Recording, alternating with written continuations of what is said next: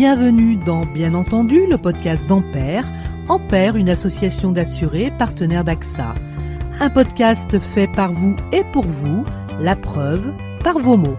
Oui, pendant le confinement, j'ai aidé effectivement un membre de ma famille qui est ma belle-mère et euh, qui se déplace qu'avec un déambulateur et donc qui a absolument aucune autonomie. Une fois qu'elle est assise euh, après avoir fait quelques mètres, euh, elle ne peut plus rien ni prendre ni, demander. Donc j'étais très souvent auprès d'elle et je me suis occupée bien entendu de tous ses repas pendant pendant le confinement. J'avais mes enfants aussi avec moi, donc on, formait une famille, on va dire assez unie, ce qui nous avait pas nous était pas arrivé depuis longtemps et depuis, ben, je prends des nouvelles d'elle régulièrement.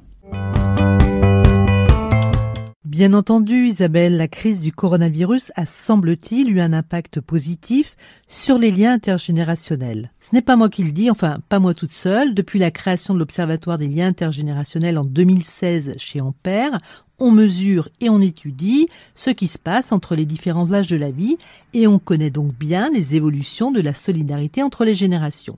Alors, les dernières enquêtes, l'une faite en mai, juste après le confinement, et l'autre fin août, nous disent quoi? Eh bien, que les Français sont pleinement capables de se mobiliser autour du lien social et qu'en temps de coronavirus, la solidarité intergénérationnelle, ce n'est pas une vaine expression. La preuve. Près d'un Français sur deux a le sentiment que les liens entre générations se sont renforcés, une proportion en hausse par rapport à 2018 de 9%, particulièrement du côté des 50 ans et plus, avec 18%. Alors bien sûr, le Covid peut expliquer ce sentiment de renforcement, c'est ce que pensent 20% des sondés, mais aussi en second et encore la crainte des difficultés financières, de la précarité. Et bien entendu, pour eux, peut-être comme pour vous, c'est la solidarité envers les plus âgés qui s'est le plus renforcée, avec cette fois-ci une nette progression de l'entraide des jeunes en direction des plus âgés une jeune génération de plus en plus solidaire envers leurs aînés, c'est pas moins de 17 points supplémentaires qu'il indique dans la dernière enquête. Alors est-ce qu'Isabelle, qui s'est confinée en famille chez sa belle-mère avec ses trois enfants de 30, 27 et 20 ans, pense la même chose?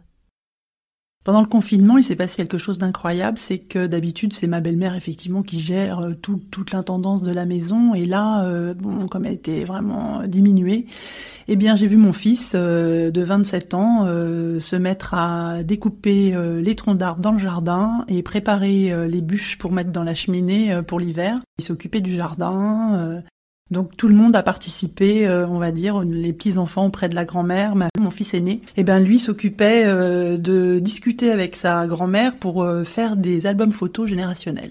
Tout ceci fait chaud cœur, sauf que dans le même temps, la solidarité des plus âgés vers les plus jeunes, eh bien, elle a baissé. Et en même temps, tout ceci est très logique puisque les plus fragiles en temps de pandémie se protègent, se ressentent sur eux. Tout ceci est bien normal. Alors, ils ne sont évidemment pas directement responsables, mais la crise du Covid va impacter et impacte déjà les jeunes, moins d'aide des plus âgés et un climat social et économique tendu. Est-ce qu'Isabelle partage cette perception?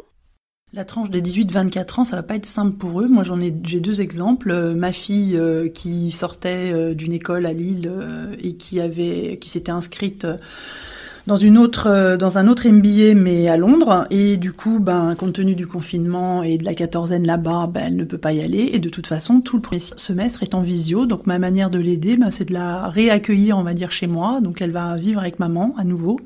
Donc ça va pas être évident, mais ça va être très sympathique quand même.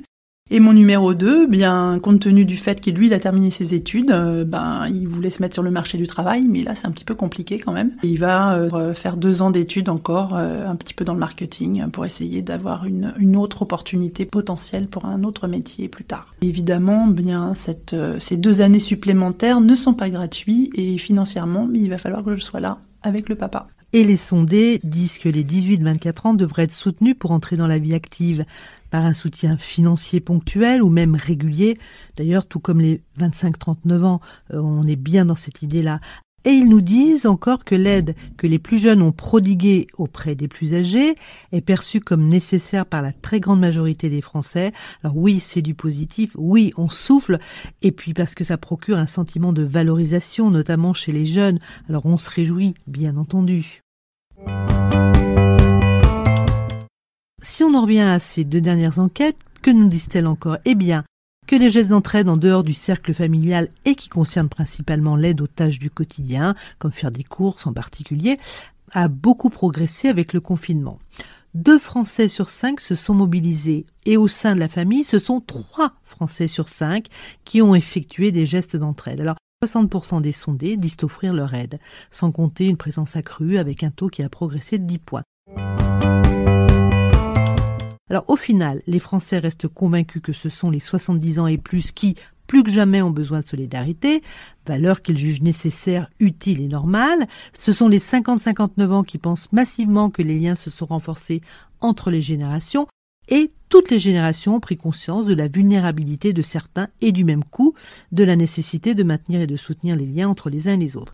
On n'ira pas les effets délétères de la pandémie, mais on peut quand même se dire que au moins elle aura eu cet effet positif de créer du lien et de la solidarité. On laisse à Isabelle le dernier mot? L'entraide euh, pour moi aujourd'hui entre les générations, c'est avant tout euh, prendre des nouvelles de l'autre. C'est euh, par le respect, le jeune vis-à-vis de ses grands-parents. bien justement, compte tenu du, du Covid-19 et de tout ce qu'on vit de compliqué, déjà appeler l'autre en demandant des nouvelles et en ayant juste un petit, un petit message ou même un petit SMS. Ça, ça, ça commence par ça et les grands-parents sont ravis. Et pour compléter, Ampère rappelle que l'assurance vie permet aussi de créer du lien entre les générations. L'assurance vie se transmet et des contrats de dépendance permettent de financer des professionnels pour accompagner la perte d'autonomie et pour soulager les proches aidants dans leur vie quotidienne.